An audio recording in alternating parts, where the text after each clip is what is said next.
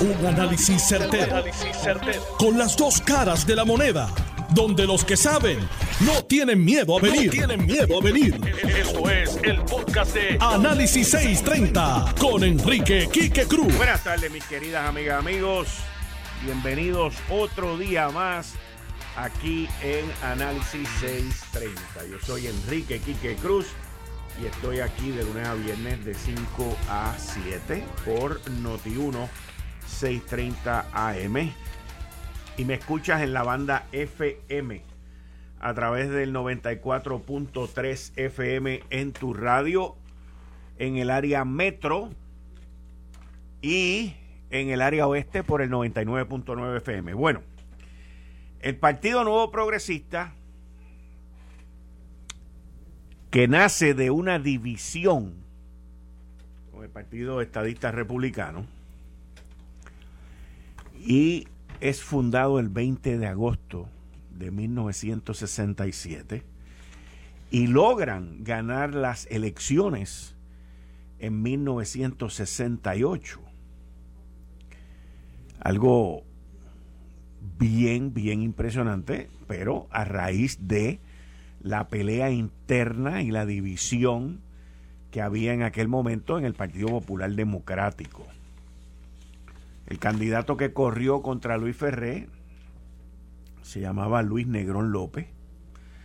Y en esas elecciones del 68 hubo un, un tercer partido, que era el Partido del Pueblo, que era presidido por Roberto Sánchez Vilella, que fue el gobernador que ganó en el 64 por el Partido Popular, y ahí hace esa rotura Todavía aquellos que van por la avenida central pueden ver allí a mano, si viene, si va subiendo hacia Altamira, puede ver a mano derecha y si viene bajando lo ve a mano izquierda una casa que todavía tiene el logo del Partido del Pueblo.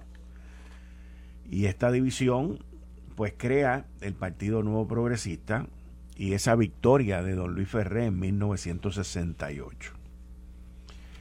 El partido nuevo progresista y de sus raíces, pues se supone que sea un partido ideológico, porque es un partido que busca la estabilidad, que busca la igualdad a través de la estabilidad.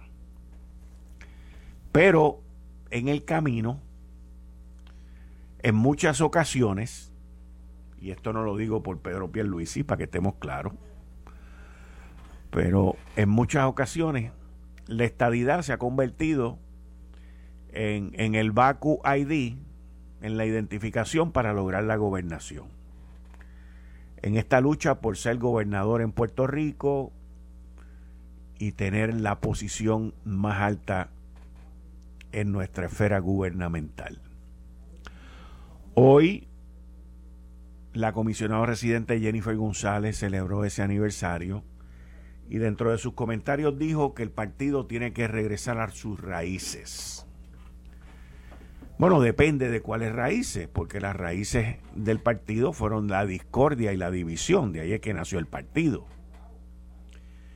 El problema que tiene el Partido Nuevo Progresista no son sus raíces. Esa es mi opinión, by the way. El problema que tiene el Partido Nuevo Progresista es que está entrando en el mismo túnel que entró el Partido Popular Democrático, en el cual abandonan a la juventud y los jóvenes, las generaciones que vienen creciendo y que vienen entrando a sustituirnos a nosotros, no ven espacio. porque Los dinosaurios de los partidos no permiten esa transición generacional. Y ahí es donde está el problema del PNP hoy en día. En todos los partidos va a haber gente siempre descontenta, porque todo el mundo quiere que el partido sea a su manera, a su receta y como ellos dicen. Uno ve a través de las redes sociales a mucha gente que se llaman ser estadistas, pero hablan barbaridades en contra del Partido Nuevo Progresista y suenan peores que cualquier popular independentista o Victoria Ciudadana en contra del PNP, una cosa impresionante. Yo no yo no yo no eh, en mi naturaleza analítica se me hace difícil entender que alguien sea estadista y PNP. No, pues yo soy estadista, yo no soy PNP. Pues mira, tienes un problema de identidad bien serio. Pero bien serio. Porque el ser estadista y decir que no se es PNP, pues no tienes un vehículo, no tienes un vínculo de cómo llegar a la estadidad. El partido no es perfecto. Los partidos no son perfectos. Pero la imperfección más grande que tienen los partidos son sus líderes que no le dan cabida al crecimiento de los jóvenes y a la gente nueva que viene con nuevas ideas y vienen a aportar. Gente que no ven ni la estadidad ni el partido como un vehículo para hacerse ricos y ganar dinero. Vamos a estar claros porque esa es la verdad. Y los que evitan el crecimiento y los que crean el impedimento lo que están buscando es hacerse rico, ganar billete y salir bien, por lo menos por cuatro años. No todo, no estoy generalizando. Pero ese es un problema serio. El otro problema serio es que solamente se habla de la estadidad en el año de las elecciones. Pero en mi opinión, el problema de raíz más grande que tiene el Partido No Progresista es un partido que se está poniendo viejo y que no está haciendo los cambios generacionales, no están cultivando la sucesión, no están preparando a aquellos jóvenes destacados, preparados, que creen en la estadidad y no creen en el negocio de la estadidad, a que sustituyan a aquellos que están ahora en el camino o en camino al poder. Ese es el problema grande. Y eso, a quien le toca ahora mismo, es a su presidente, Pedro Pierluisi, a la vicepresidenta Jennifer González y a la demás cúpula del directorio e inclusive también a los alcaldes. Los partidos tienen, y muy pocas veces, por lo menos aquí, funcionan en, movimientos de sucesión. ¿Quién va a ser el candidato de aquí a 5 o 10 años, de aquí a 20 años? ¿Quiénes son los jóvenes que están entrando y se están destacando? ¿Cómo esos jóvenes pueden ayudar a traer más jóvenes? ¿Cuál es, cuál es la base del partido en términos de la perspectiva de género? cuál es la base del partido en términos de la educación que se va a dar en las escuelas públicas, cuál es el empuje y la identificación que el partido se va a dar. Eso es otro problema más grande todavía. Porque obviamente la, los medios noticiosos, la, la tecnología, las comunicaciones, pues ya lo que ocurre en cualquier parte del mundo, nosotros lo estamos viendo y viviendo aquí. Y hay veces que políticos en Puerto Rico, de ambos partidos, populares y PNP, se confunden. Yo diría que no es que se confunden, pero como es como un llamado de una sirena que les gusta la vaina de lo que está pasando allá y no se y se olvidan que la política es local. No es en Washington es local. Y yo creo que hoy, en el aniversario número 54 del Partido Nuevo Progresista, debería, debería de estar mirando ese y hacer una introspección de eso. O sea, el partido Nuevo Progresista, igual que el Partido Popular Democrático está dividido, dividido con la cuestión de la soberanía y la permanencia con los Estados Unidos y todo ese tipo de cosas, el Partido Nuevo Progresista se ha dividido, se ha quebrantado por la cuestión esta de la ideología de género. Candidatos a la gobernación, como lo fue Ricardo Rosselló, que hizo un pacto con el grupo religioso de todo Puerto Rico en las primarias contra Pedro Pierluisi. Firmó un documento que él era lo más conservador de los más conservadores. Y luego los traicionó. Ese quebranto ocurrió ahí en esa primaria. Y por eso le ganó a Pierluisi esa primaria principalmente. Y después los religiosos se arrepintieron porque se le volteó y se convirtió en el más liberal de los liberales. Porque le llenaron el ojo con la política americana, la sirena norteamericana le cantaba. Y se olvidó de la política local y ahí nace el proyecto Dignidad. Y le chupa casi 90 mil votos al Partido Nuevo Progresista. Y el Partido Nuevo Progresista las últimas elecciones las ganó de chamba, de chamba. Y para la próxima, yo le garantizo a ustedes que van a haber alianzas para que el Partido Nuevo Progresista tenga menos posibilidades de ganar. Porque mientras no resuelvan esa división que nos las han importado de los Estados Unidos y de otras partes del mundo, aquí la gente se va a seguir yendo, se va a seguir desafiliando y van a seguir dejando de votar. Eso es así de sencillo. Ese problema que hay en el PNP está destruyendo al PNP. Y aquí todos los sectores tienen que entender que sí hay que enseñar valores, que sí hay que enseñar respeto que sí hay que obedecer las leyes federales, que sí hay que obedecer los estatutos judiciales que hay y que todo ser humano se respeta sobre todas las cosas. Y eso lo tienen que entender los religiosos, no los religiosos y todo el mundo. Pero el problema está en los que tratan de estirar el chicle. Ahí es donde está el problema, especialmente con nuestra niñez. Ahí es donde está el problema. Y esto está creando una gran crisis. Una gran crisis en la base del Partido Nuevo Progresista. Al igual que ha creado una gran crisis en la base del Partido Nuevo Progresista, porque ahí hay un montón de gente. Yo conozco muchas, muchas personas que dejaron el cuello pegado a la carretera haciendo campaña con Pierluisi para que Pierluisi ganara y aquí hay muchas agencias de gobierno en donde todavía los de Roselló mandan. Hay que decir las cosas como son.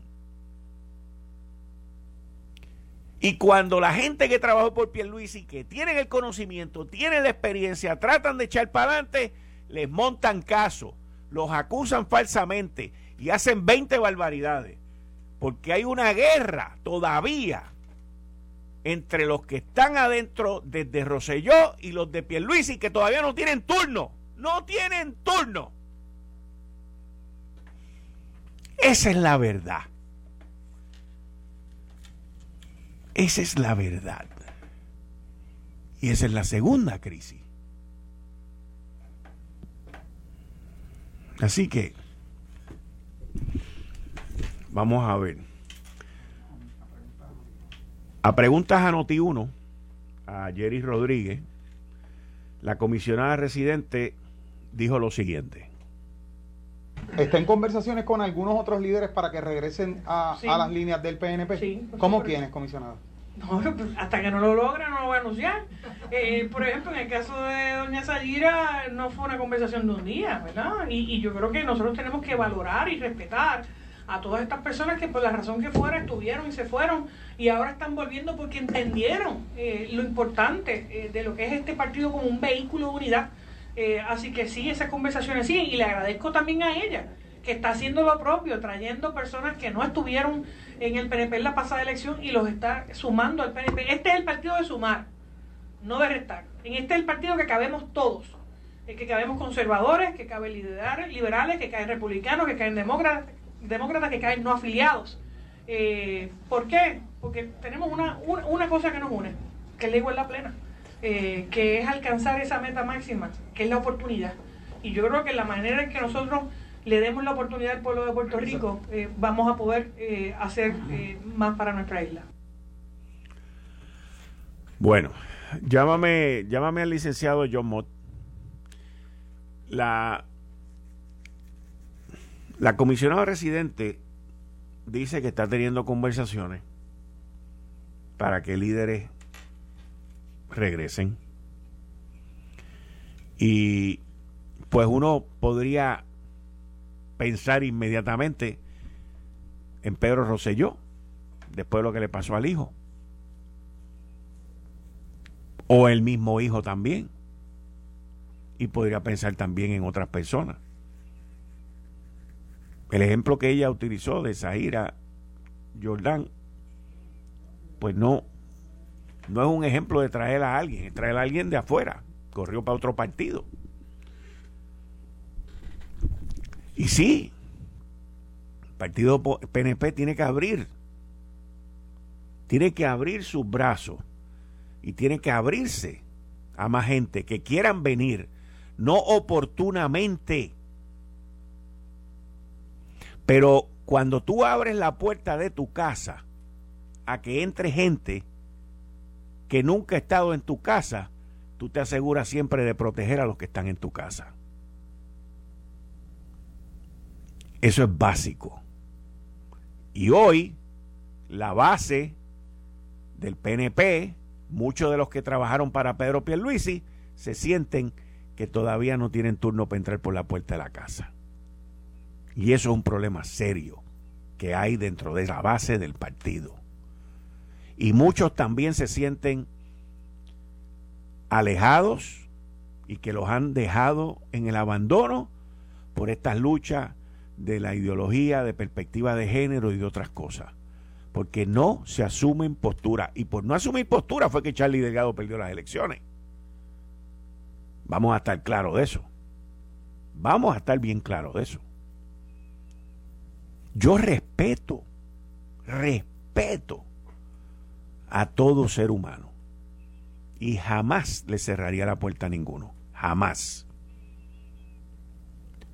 Pero el que yo le dé la bienvenida a un grupo no quiere decir que voy a hacer única y exclusivamente lo que quiere ese grupo y me voy a olvidar de los que me llevaron a hacer lo que hoy es el Partido Progresista o lo que fue. Vamos a estar claros de eso. Esto es un juego de pesos contra pesos, de balance, en donde tú no puedes abandonar a tu base. Porque los que vienen no son base.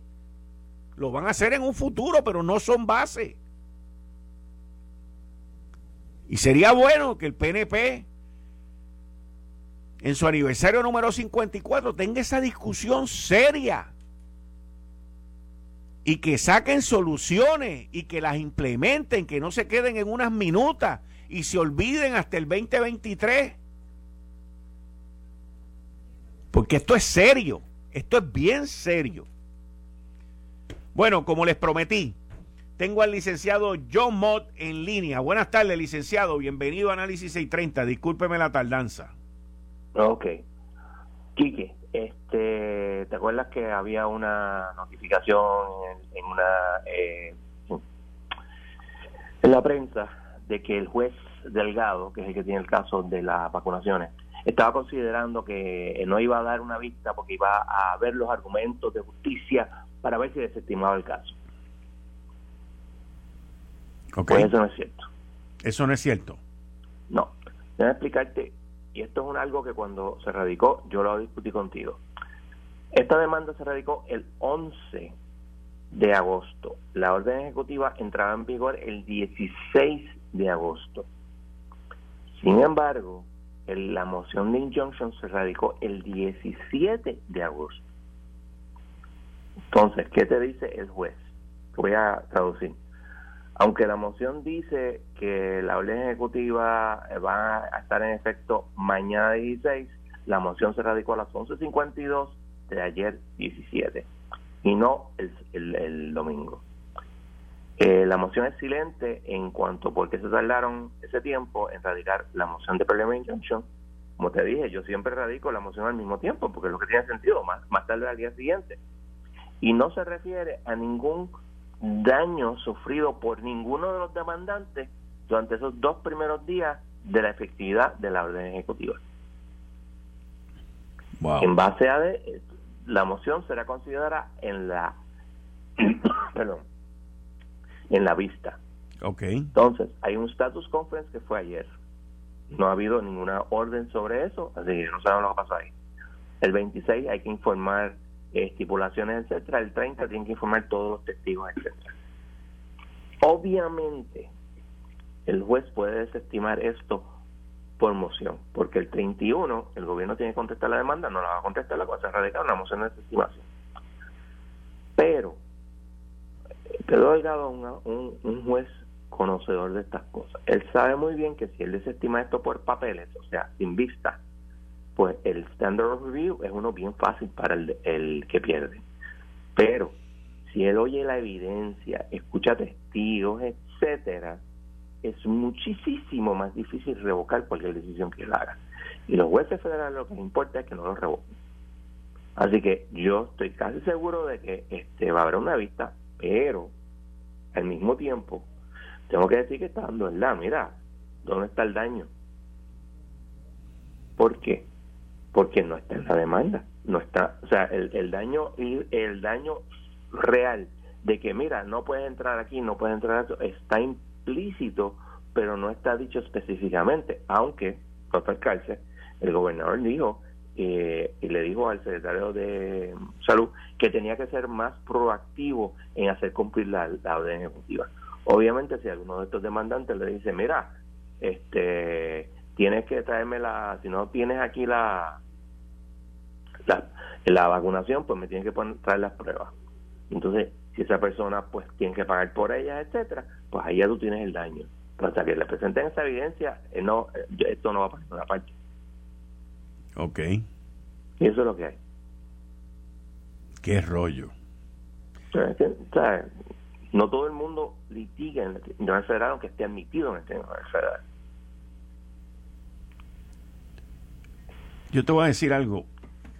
No, nosotros, yo, yo escucho argumentos con esta cuestión de, de, este caso, que si la, eh, me están segregando, que si me están discriminando, eh, escuché un proyecto de ley de una senadora cuando venía para acá, no lo he visto, pero oigo todas estas cosas y, y honestamente o sea, uno cae en una ridiculez tan y tan brutal que, que, que, no vale la pena ni escucharlo. O sea.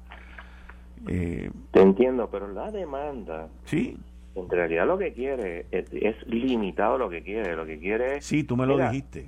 Ponme a trabajar a distancia. O.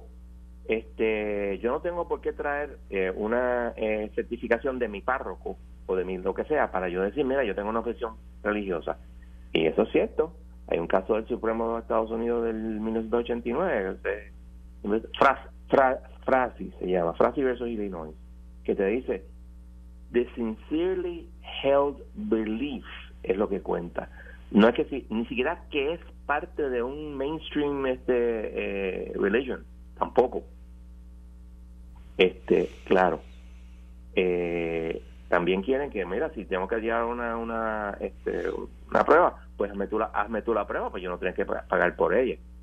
Y hay muchas alternativas, porque acuérdate que estamos hablando de derechos fundamentales. Y como dijo el juez Kavanaugh en una disidente, antes de que llegara Connie Barrett, mira, eh, el caso de Jacobson versus Massachusetts, que la viruela es muy anterior a toda nuestra jurisprudencia sobre los standards of review de la, eh, de la, cómo se examinan la constitucionalidad de las leyes. And he's right. Que eso cambia ahora o no, no te sé decir. Pero sí cambió en términos de la, eh, la parte religiosa, que es la más fuerte que yo en la demanda.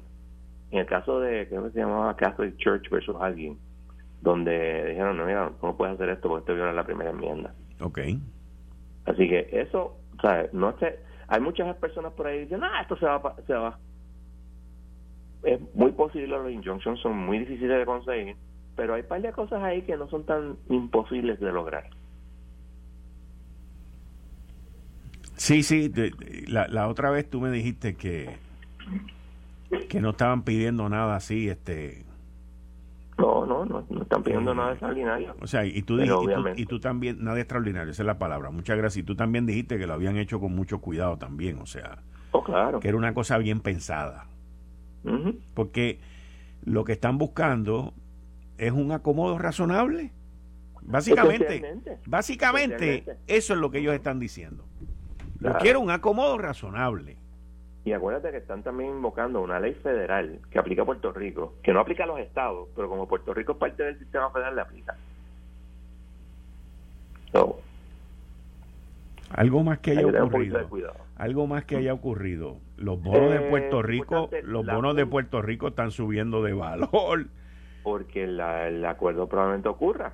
Pero salió un artículo en el Bond Buyer que hay unos miembros de la Junta que quieren llegar a acuerdos con la legislatura y otros no. Vamos a ver qué pasa. Ah, bueno, ya tú sabes cuáles son. Veremos. Y se tengo que dejar porque tengo un cliente esperando. Muchas gracias, muchas gracias. Bien, bye.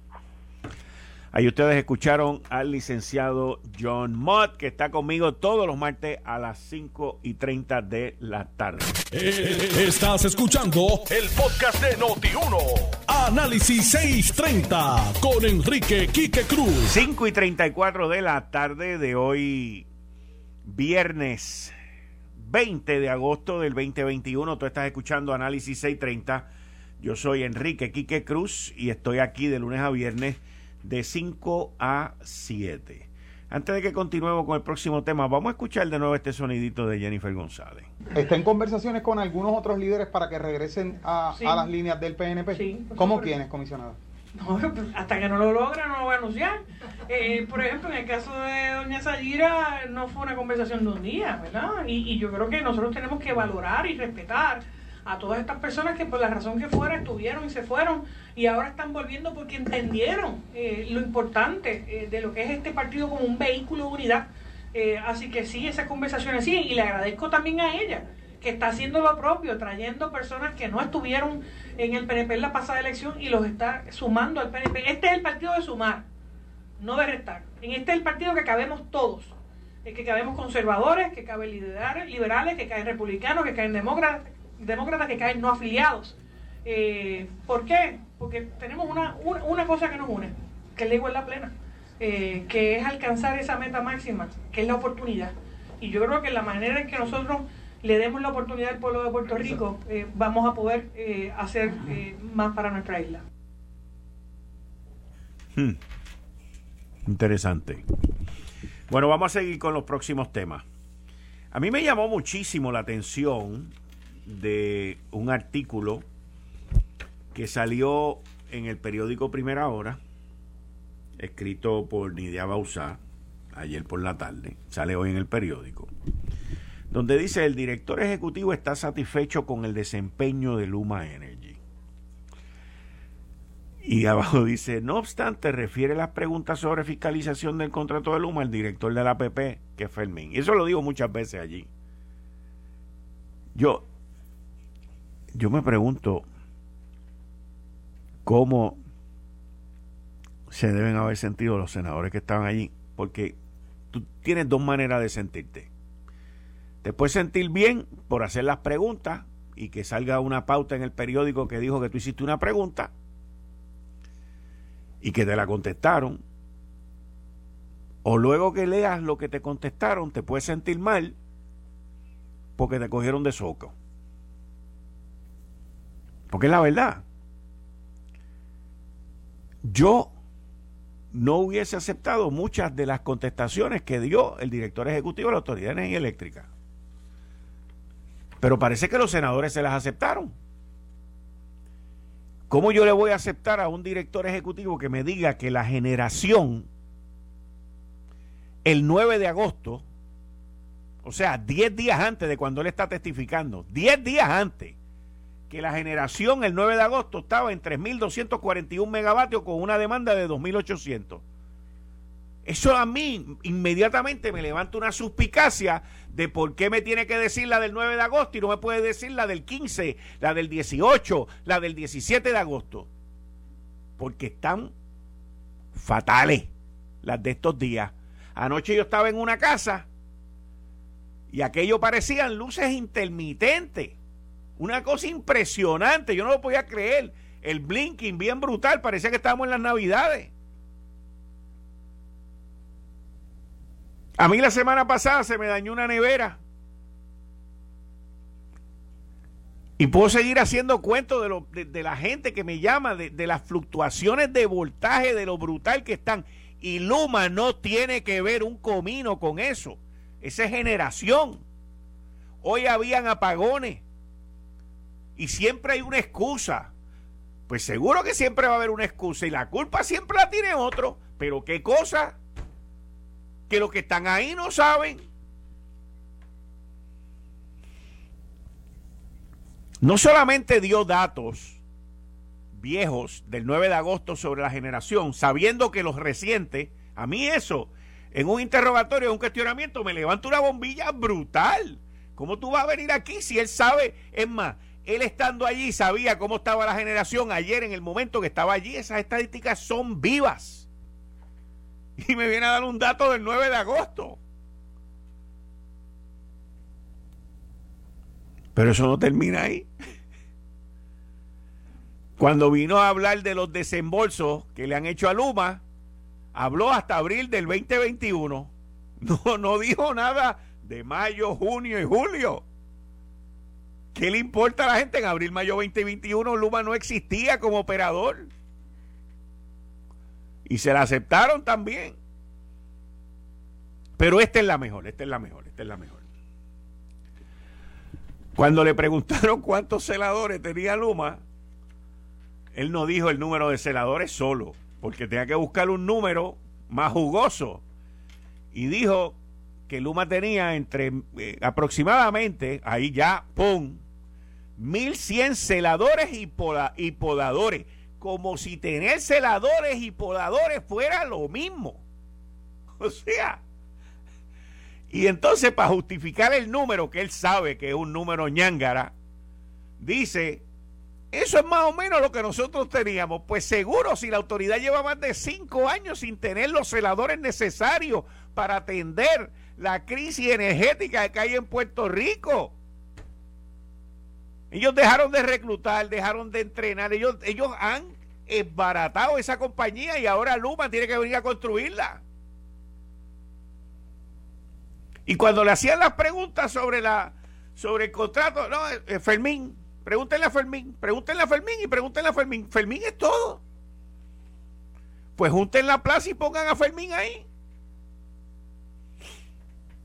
Esto es una cosa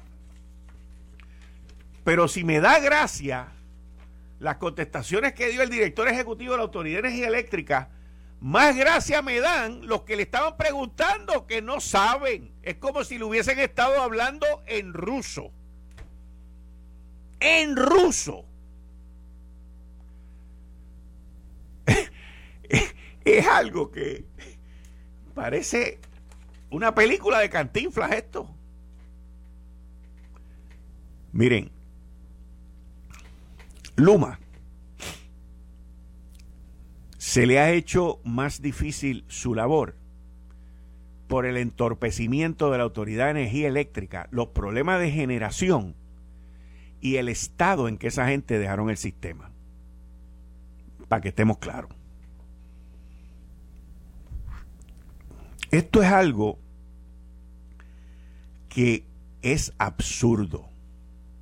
Es absurdo la degradación de la competencia profesional que hay en el gobierno. Es absurdo. Y por eso uno va a un sitio y las luces blinquean y a la gente se le dañan las neveras, las lavadoras, los enseres eléctricos y hay el desastre que hay y hay 30 mil sin luz y hay apagones selectivos y hay todo este desmadre que Luma no tiene un divino que ver con eso. Porque las plantas de generación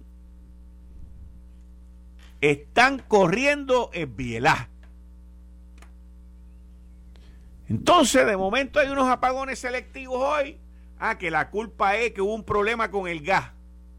Pero si hubo un problema con el gas y tú tuvieras alguna otra que estuviera reparada y funcionando, pues tú puedes compensar por esa deficiencia.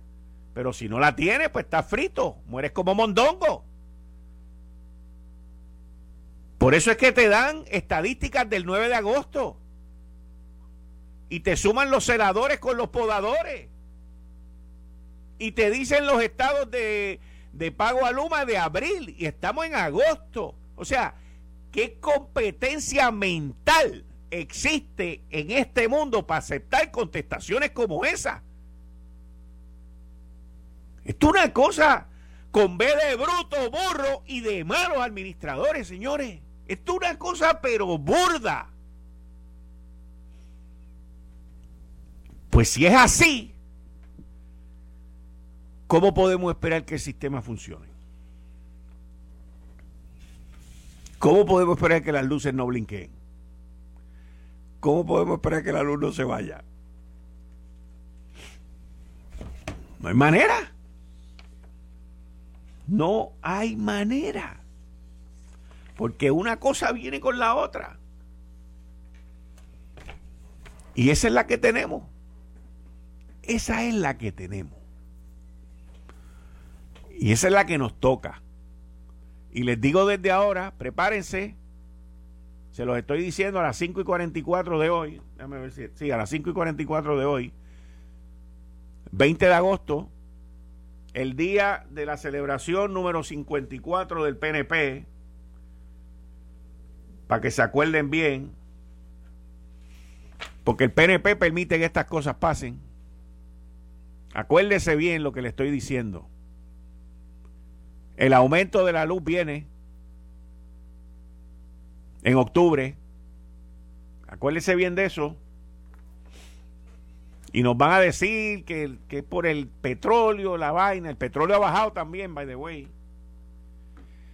Y ahí uno vio, yo, yo no sé si ustedes llegaron a ver, voy a ver si consigo a la, a la amiga y compañera Joan Isabel González. Yo te doy ahorita el teléfono, a ver si podemos hablar con ella. Escribió un artículo buenísimo en el periódico El Nuevo Día sobre la, el impacto económico de la pandemia en Puerto Rico.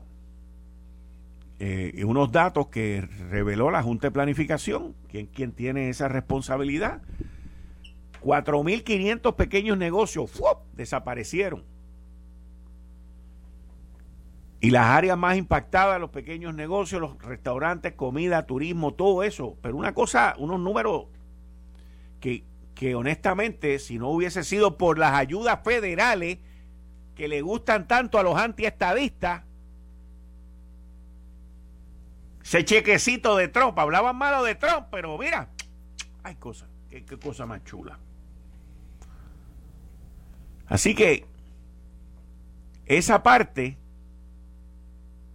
es la parte que hizo un cojín en el tumbe y el cantazo que cogió la economía. Y eso lo tenemos que mirar también desde el punto de vista de cómo nos recuperamos de esta. ¿Cómo nos recuperamos de esta? Y yo entiendo y veo cómo el gobierno sigue empujando la cuestión de la vacunación y estoy mil por ciento de acuerdo con el empuje a la vacunación. Pero voy a decir esto por enésima vez.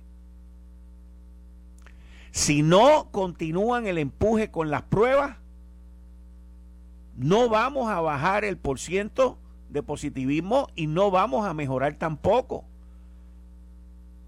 No vamos a mejorar tampoco. No nos podemos olvidar de las pruebas. Las pruebas son importantísimas. Importantísimas. Y el gobierno, que debe ser el que propulse eso como lo hizo en una época que no existían vacunas, debería de tomar esas iniciativas de nuevo porque hay que identificar las áreas y hay que estar listo para eso. Pero no sé qué pasa, no sé qué pasa con eso, de verdad que no sé, no sé. Por otro lado, el revolú de Afganistán, mis queridas amigas amigos, sigue poniéndose feo. Las tropas norteamericanas tuvieron que usar gas lacrimógeno para poner un poco de orden allí. Ha muerto gente. Y el presidente tuvo una conferencia de prensa y ha sido la crisis más grande que ha tenido una presidencia que lo que lleva son siete meses. Pero el caos que hay en el aeropuerto internacional de Kabul, en Afganistán, es algo que, tiene preocupado e inclusive el mismo presidente reconoce que pueden haber fatalidades. Y yo espero, honestamente les digo, que dentro de este movimiento, de esta expulsión que está haciendo los Estados Unidos de Afganistán, eh, tengan allí el personal suficiente para proteger a todos aquellos ciudadanos americanos que se vayan y que se quieran ir. De seguro que todos se van a ir. Pero el caos cada vez se ha puesto peor. Inclusive el aeropuerto en un momento tuvo que cesar operaciones en lo que eh, se organizaban, aseguraban el perímetro, porque la situación se puso caótica, caótica. Desde julio, desde julio, han ayudado a sacar de allí a 18 mil personas, según un artículo que tengo frente a mí del Wall Street Journal. Pero de esas 18 mil, la gran mayoría comenzó a salir desde la semana pasada, desde mediados de agosto que de ahí se han, desde agosto 9 han sacado a 13 mil personas.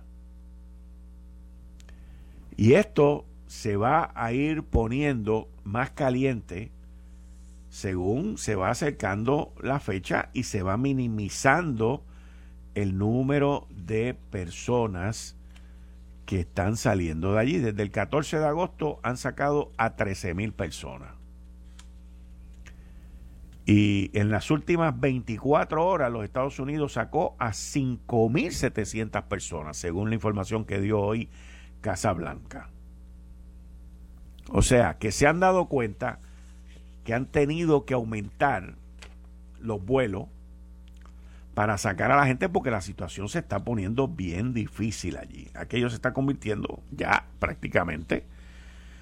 Los talibanes han hecho un compromiso de que no van a interferir con nadie que se quiera ir. Pero el problema es, el problema es que yo espero que no surja que aquí alguien se les hace un tiro y maten a, algún americano y entonces el mundo entero va a estar mirando a Biden a ver qué es lo que él va a hacer. Se le fue, se le fue. Y esperemos que esto pues no termine mal porque ya que nos vamos de allí, arranca y termina con esto y ya.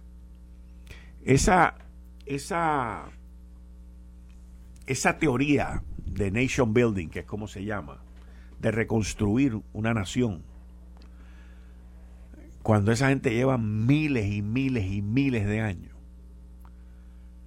y cuando esa gente lamentablemente no tuvieron el espíritu y el deseo de luchar porque dependieron mucho de los americanos. Y no los critiquemos porque nosotros somos iguales aquí. Nosotros somos iguales aquí en circunstancias distintas. Pero aquí dependemos de los americanos como los de Afganistán dependieron de los americanos. Y solamente hay una diferencia bien grande. Y es que somos ciudadanos, allá no. Y la otra diferencia, créanlo o no, es el comercio tan brutal que hay entre los Estados Unidos y Puerto Rico por las ayudas federales, por los cabilderos de las megatiendas y de todos estos negocios que hay aquí, que para ellos son unas infusiones billonarias con B de bruto, burro y mal administrador. La industria de alimentos acaba de anunciar la comisionada residente hace poco 400 y pico de millones de pesos más. 2 mil millones de pesos por un lado, 464 por otro.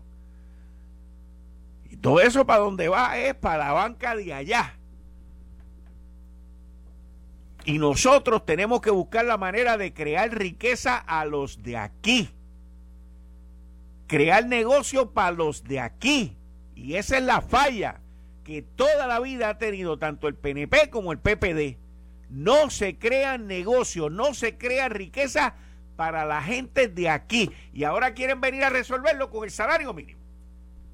Que yo estoy de acuerdo con los aumentos del salario mínimo, vamos a estar claros.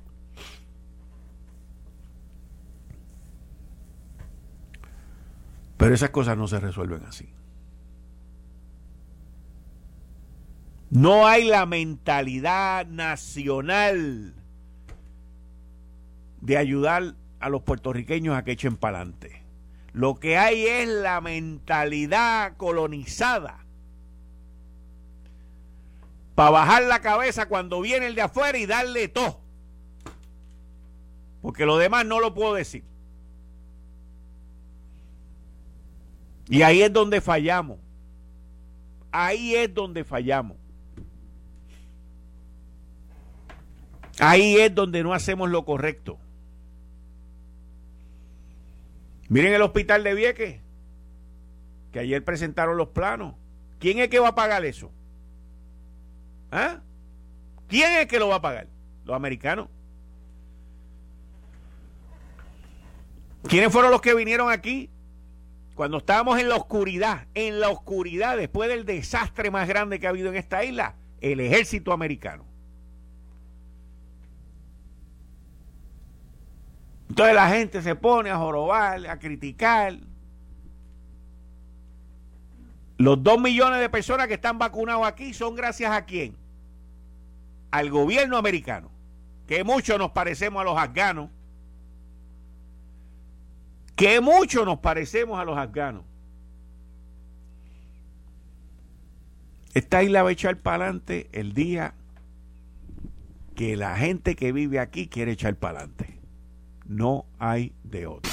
Esto fue el, podcast de Notiuno. Análisis 630 con Enrique Quique Cruz. Dale play a tu podcast favorito a través de Apple Podcasts, Spotify, Google Podcasts, Stitcher y notiuno.com.